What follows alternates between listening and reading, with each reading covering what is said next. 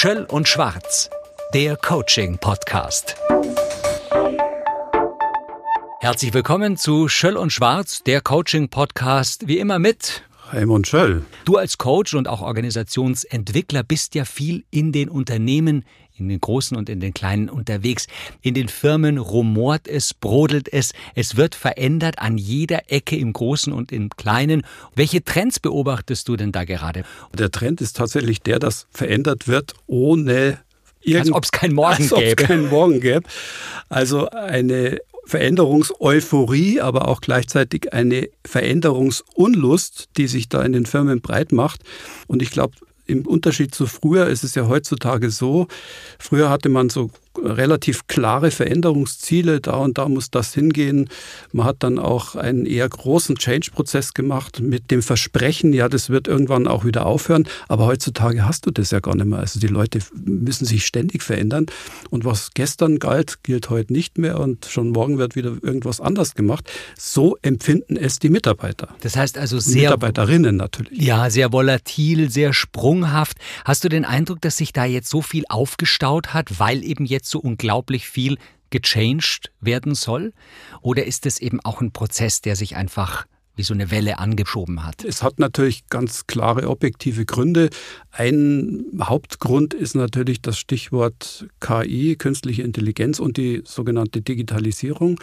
Das haben wir ja schon seit mindestens fünf, sechs Jahren, dass selbst mittelständische Unternehmer auf dem Plattenland äh, die Digitalisierung im Munde führen. Also das sind natürlich objektive Trends, die wir einfach äh, sehen müssen. Und es ist auch so, dass diese technologische Entwicklung wesentlich schneller geht als der organisationale Wandel.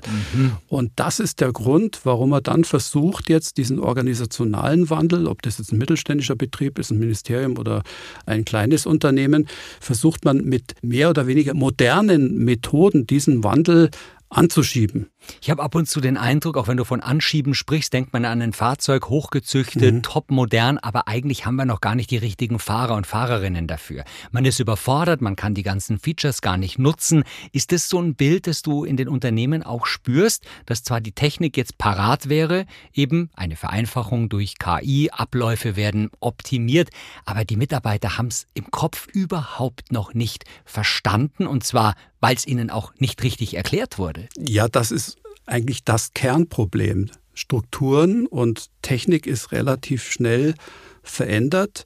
Was aber nicht so schnell veränderungsfähig ist, ist das Thema Mitarbeiter und Mitarbeiterinnen. Also die Menschen müssen ja irgendwie mitkommen. Und da gibt es natürlich alle Bandbreiten, die du dir vorstellen kannst. Also Mitarbeiterinnen und Mitarbeiter, die eher auf der Bremse stehen und sagen, ja, also bitte, äh, mhm. wozu überhaupt? Mhm. Oder Mitarbeiter und Mitarbeiterinnen, die euphorisch sind. Ich denke da jetzt auch an die Jungen, die kommen in das Unternehmen rein und sehen, was da für eine Dynamik ist. Mhm.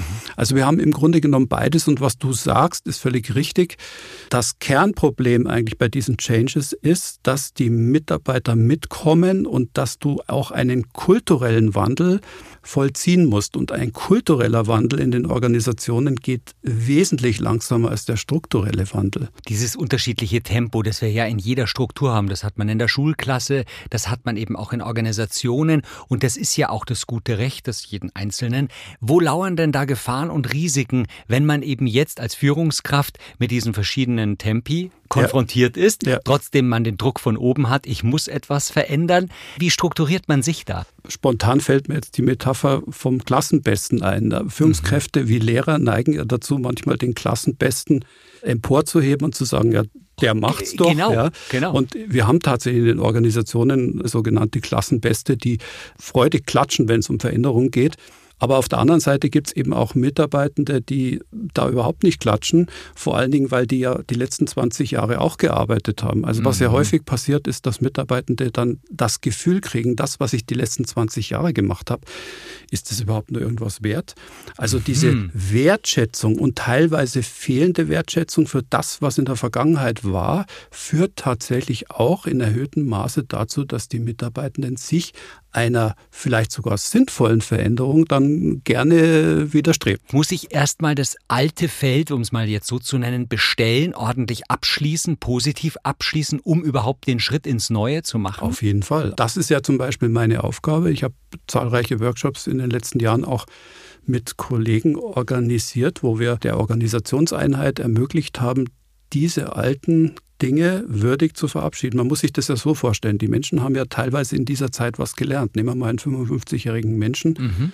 der 20 Jahre jetzt sehr verantwortungsvoll seinen Job an seinem Platz erledigt ja. hat. So, und jetzt kommst du und sagst, es muss, es muss halt, halt alles anders werden. Und zwar konkret, nimmt man ihm was? Ja, natürlich. Es, das Gefühl entsteht, ja, warum eigentlich? Es hat doch alles super funktioniert. Ich habe tolle und zufriedene Kunden und Kundinnen.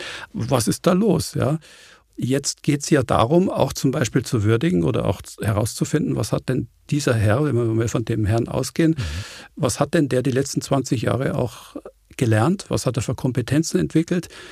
Denken wir an das Alter 35 bis 55. Der hat ja eine ganze Lebensstrecke mit dieser Art von Arbeit mhm. erledigt und hinter sich gebracht.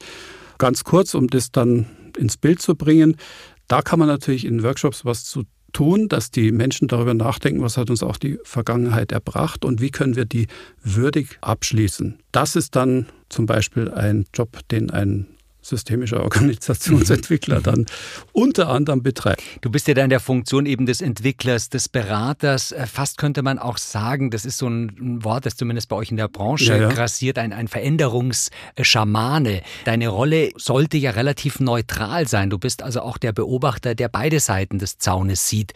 Ist das richtig beobachtet und wie geht es ja. dir dann damit? Also auf jeden Fall, das ist ein wichtiger Punkt, den du ansprichst. Es gibt ja verschiedene Menschen, die Firmen bei Unternehmensentwicklungen oder Organisationsentwicklungen begleiten, auch bei diesen sogenannten Change-Prozessen.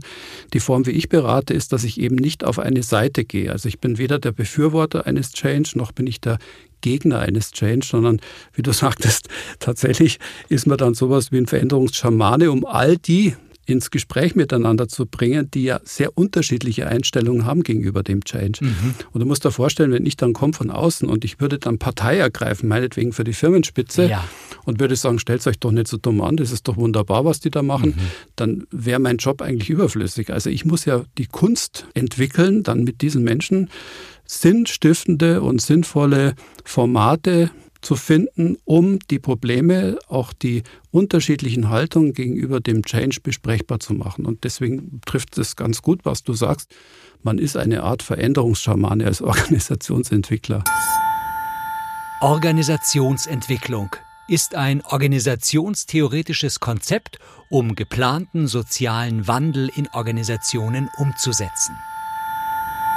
Wir hatten die Digitalisierung vorher schon mal angesprochen, ein Wort, das ja letztendlich seit Jahrzehnten aktuell ist, weil es geht um Vereinfachungen, um Datenbanken, um letztendlich die ganze Computertechnik sinnvoll einzusetzen. Jetzt geht es aber oft schon einen Schritt weiter, dass Mitarbeiter und Mitarbeiterinnen sogar Sorge haben, dass ihnen genau diese Digitalisierung was abnimmt, vielleicht sogar was wegnimmt. Ja. Wie bist du denn damit konfrontiert mit dieser modernen Form der Zusammenarbeit zwischen Mensch und Maschine. Na klar, das ist eine Form von erlebtem Reduktionismus. Also man hat tatsächlich Angst, dass mhm die Kompetenzen, die man früher einbringen konnte, jetzt reduziert werden. Zum Beispiel eben eine Angst vor einer Art von Dequalifizierung. Ich habe schon groteske Situationen gehabt von Mitarbeitenden. Inwiefern? Wo zum Beispiel die Mitarbeitenden weniger arbeiten sollten, aber haben dann das gleiche Gehalt bekommen wie früher.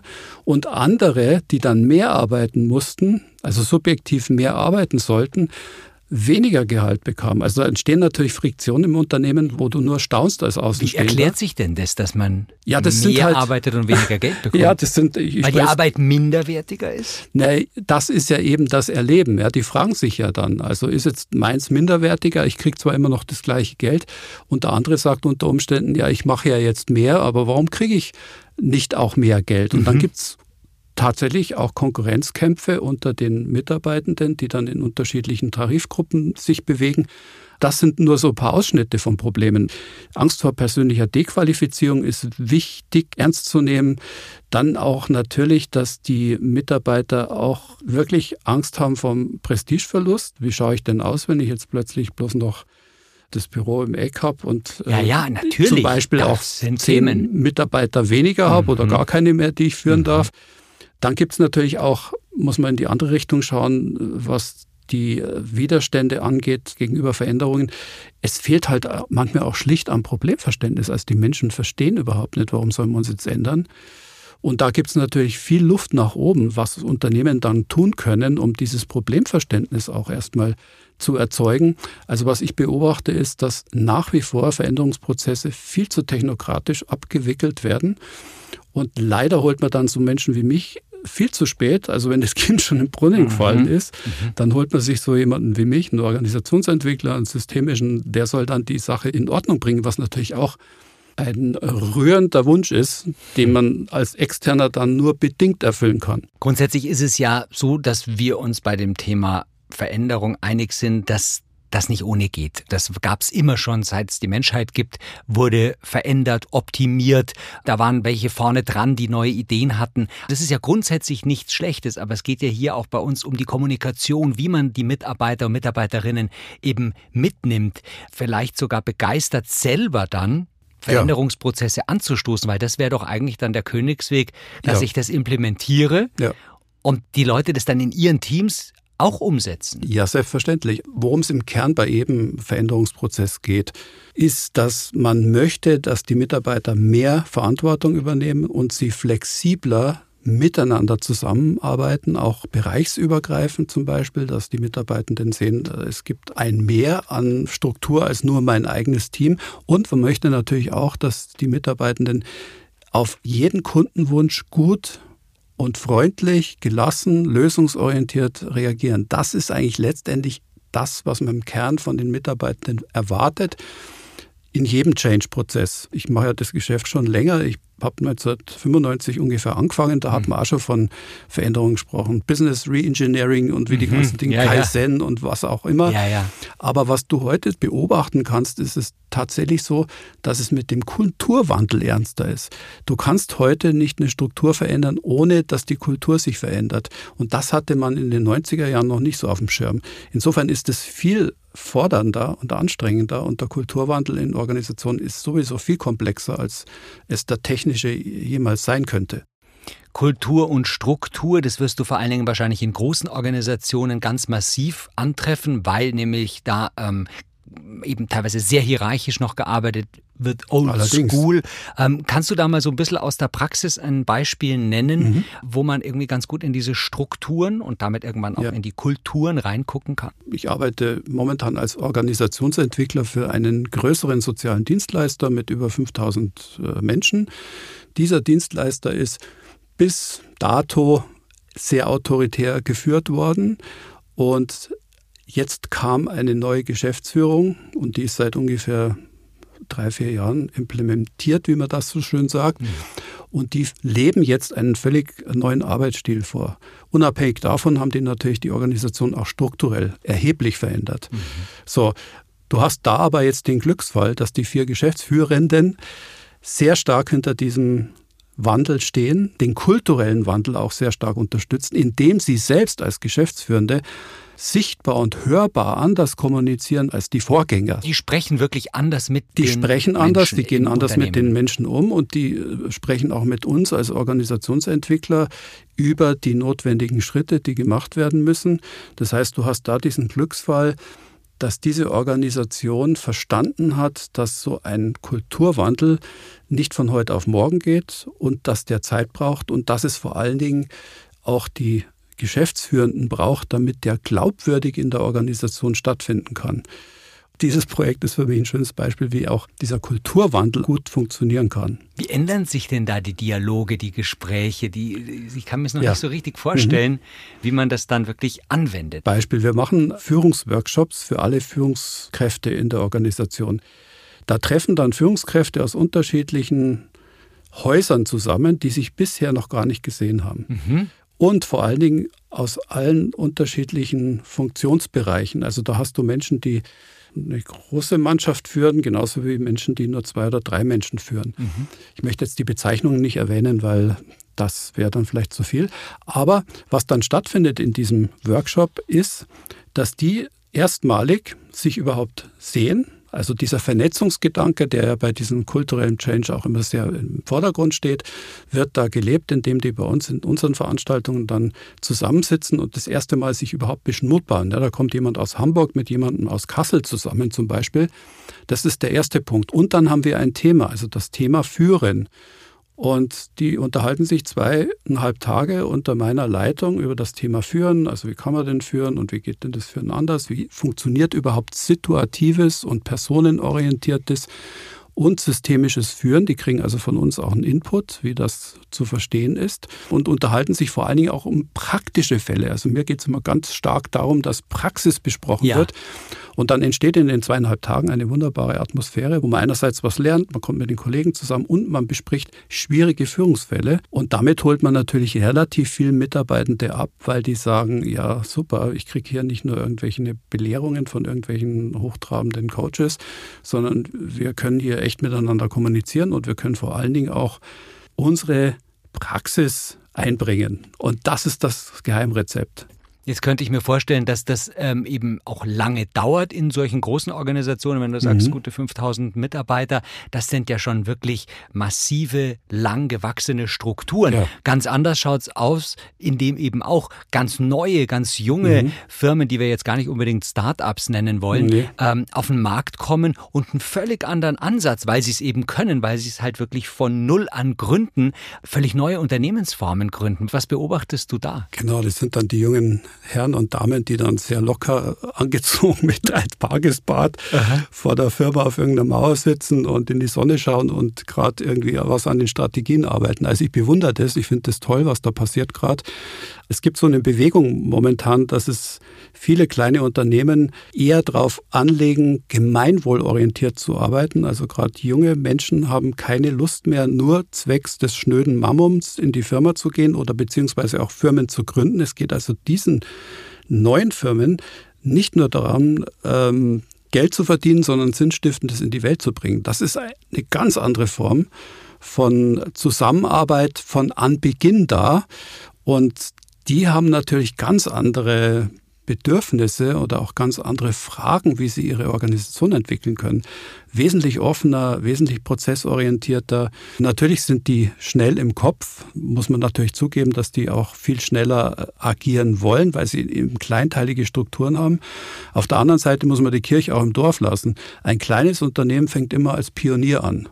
Und in Pionierstrukturen geht es immer erst einmal sehr flexibel, sehr locker, sehr freundlich, auch sehr personenorientiert zu. Das war vor 30 Jahren auch nicht anders. Also diese jungen Unternehmen haben natürlich das Glück, dass sie eine kleinteilige Mannschaft haben und entsprechend agil dann auch arbeiten können, um das Stichwort aufzugreifen.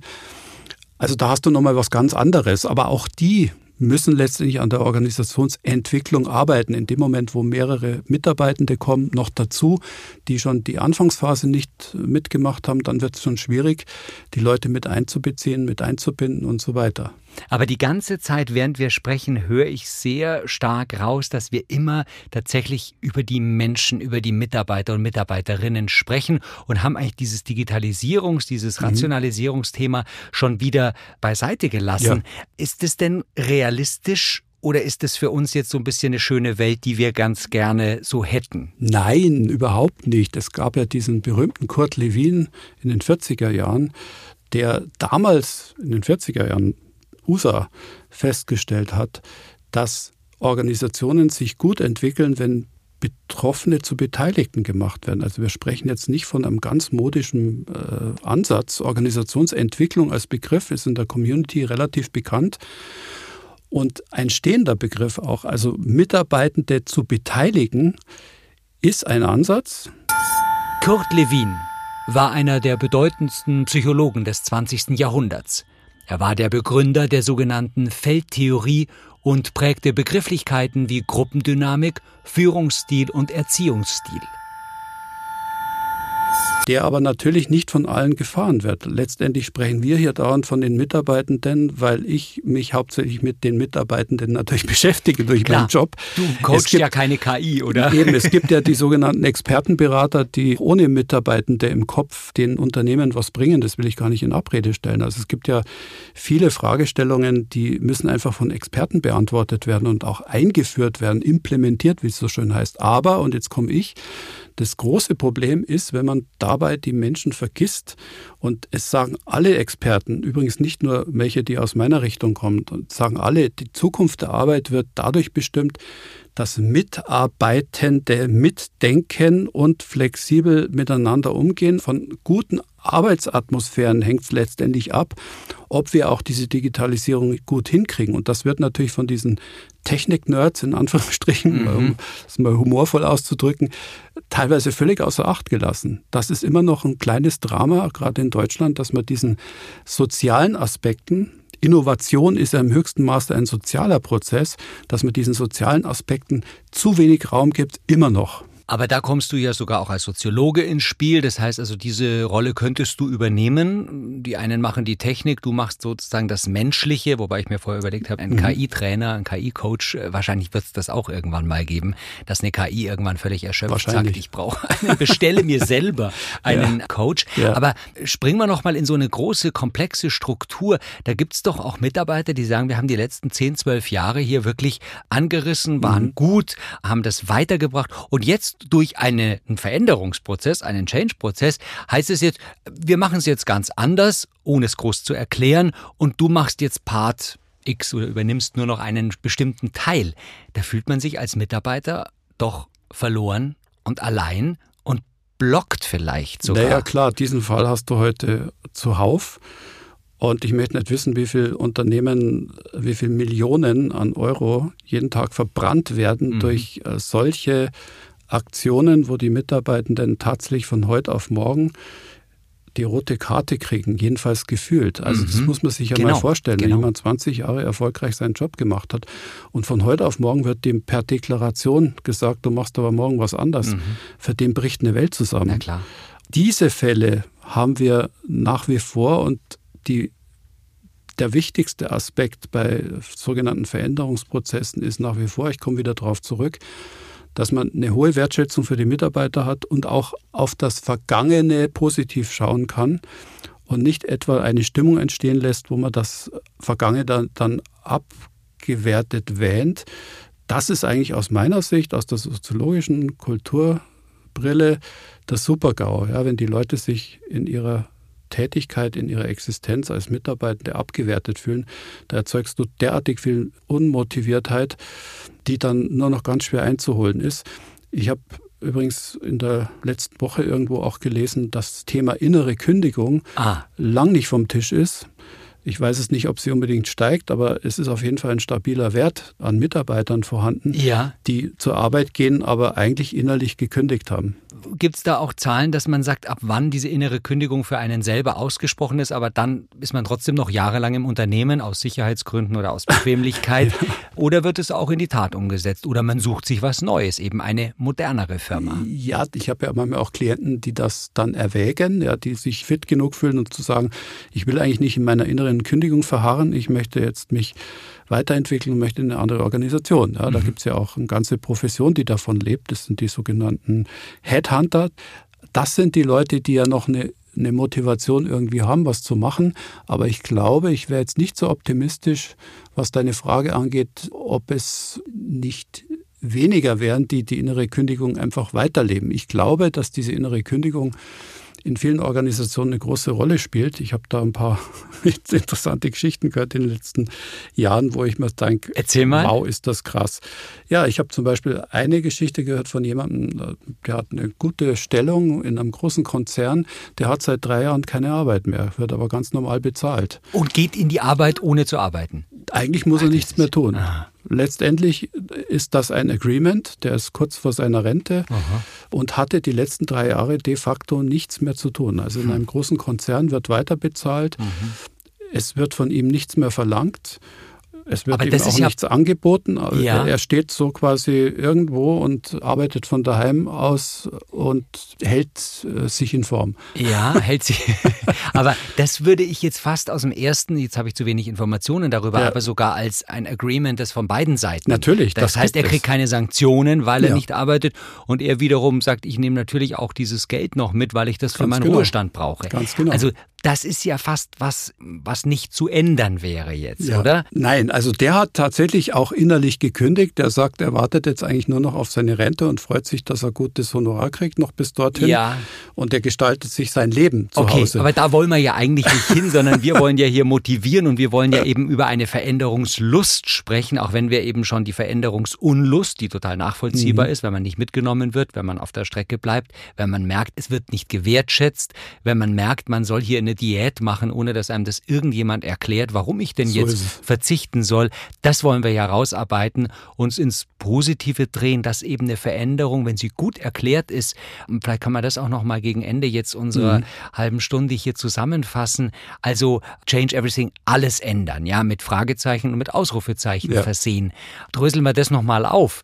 Mehr Ausrufezeichen oder mehr Fragezeichen? Ich glaube, wir fassen damit die Realität am besten, weil tatsächlich fühlen sich die Organisationen aufgerufen, sich zu verändern und gleichzeitig gibt es genug Menschen, die sich fragen, ja, wozu überhaupt und warum überhaupt. Wir haben sowohl ein Fragezeichen als auch ein Ausrufezeichen in den meisten Veränderungsprozessen drin. Das ist übrigens auch ganz normal. Du sagtest erklären, äh, selbstverständlich. Mir muss es ja als Mitarbeitenden irgendwie erklärt werden und plausibel sein, warum ich mich jetzt verändern soll. Warum soll ich jetzt dies nicht mehr tun und das andere noch dazu tun? Warum mhm. soll ich das eine weglassen und das andere dazu nehmen? Also diese Dinge sind wichtig. Den Veränderungsprozess erklären auch im Unternehmen für entsprechende Kommunikationsprozesse zu sorgen. Im Übrigen arbeitet man heutzutage auch nicht mehr in der Form wie früher, dass man sagt, dass von oben wird jetzt äh, dekretiert, wir müssen uns verändern, dann wird eine Strategie entwickelt und dann müssen das alle von top-down mitmachen. Heutzutage ist es eher iterativ, also die Veränderung geht äh, Schritt für Schritt vor und in schnellen Tempis, in kleineren Schritten.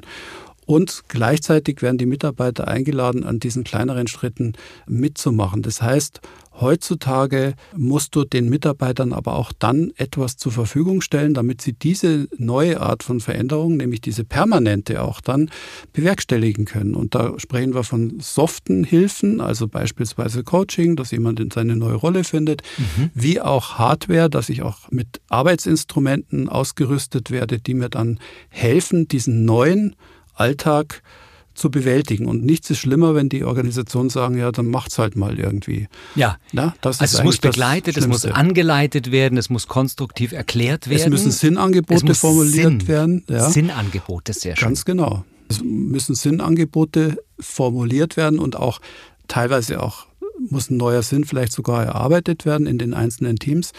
Also wir brauchen ganz viel Kommunikation, miteinander nachdenken. Und was ich auf keinen Fall befürworte, ist, Menschen sehr zu funktionalisieren. Das wäre eine völlig falsche Richtung. Der Mensch also muss in Zukunft zu Maschinen zu, zu machen, Maschinen oder? zu dressieren. Ja. Organization Man sagt man in der Soziologie, dass man aus diesen Menschen äh, Organization Mans macht. Mhm. Das Gegenteil. Wir brauchen Mitarbeiter, die sich auch als, wir hatten ja schon mal einen Podcast dazu, die sich als Mensch dann einbringen und sinnstiftend auch die Arbeit dann gestalten und sich auch als Mensch voll und ganz angesprochen fühlen. Und da haben wir noch jede Menge zu tun die nächsten 20, 30 Jahre. Und bestimmt auch noch die ein oder andere Ausgabe, die wir dazu verwenden. Und übrigens, die aufmerksamen Hörer und Hörerinnen werden es gemerkt haben, auch hier bei Schöll und Schwarz findet Veränderung statt. Ja. Es gibt äh, neue Formate im Sinne von kürzeren Formaten, die wir jetzt auch schon mal online gestellt haben. Vielleicht kannst du da ein Stichwort dazu sagen. Was ist es genau für ein kürzeres Format? Also das sind die sogenannten Questions and Answers. Ich hatte jetzt hin und wieder auch schon ein paar E-Mails bekommen mhm. über meine E-Mail-Adresse wo die Zuhörer und Zuhörerinnen Fragen stellen konnten oder auch ein Statement Über die Webseite Schöll und Schwarz? Genau, über die Webseite. Und da waren jetzt ein paar Statements drin zum Thema Führung und ich habe vor kurzem mir erlaubt, dann mal einen sogenannten Q&A zu machen. Daher kommt Ohne dieses Q&A, ja, ja, genau. genau. Aber daher kommt es genau. nicht, dass wir hier zu Englisch, aber das ist genau. eben tatsächlich äh, Fragen Questions und Antworten. And answers, genau. Und da werde ich dann vielleicht auch auf einzelne Fragen ohne dich, ohne deine äh, wertvolle Begleitung auch mal äh, etwas sagen, werde mich dann auch quasi in der One-Man-Show versuchen. Aber du hast sagst was wichtig ist. Wir entwickeln ja diesen Podcast es wird vielleicht in Zukunft auch den einen oder anderen Gast geben, den genau. wir hier äh, einladen. Genau. Und das ist eben genau das, was wir während dieses ja, guten Jahres jetzt schon, wo wir diesen Podcast machen und bearbeiten, eben auch immer wieder ähm, nochmal reinhören, optimieren, einen Schritt zurückgehen. Und das ist wahrscheinlich im Kleinen möglich, auch das auf Strukturen zu übertragen. In meiner Sprache spricht man von prozessorientiertem Arbeiten. Und wir arbeiten hier auch sehr prozessorientiert. Dann wir wissen nicht, wie es in 2022 ausschaut. Aber wir hoffen, dass wir die Hörer und Hörerinnen bis dahin äh, unterhalten und dass sie dranbleiben und dass sie eben auch an diesen Veränderungen teilnehmen. Herzlichen Dank, Raimund Schöll, an dieser Stelle. Ich bedanke mich sehr, Florian. Und bis zum nächsten Mal. Schöll und Schwarz, der Coaching-Podcast.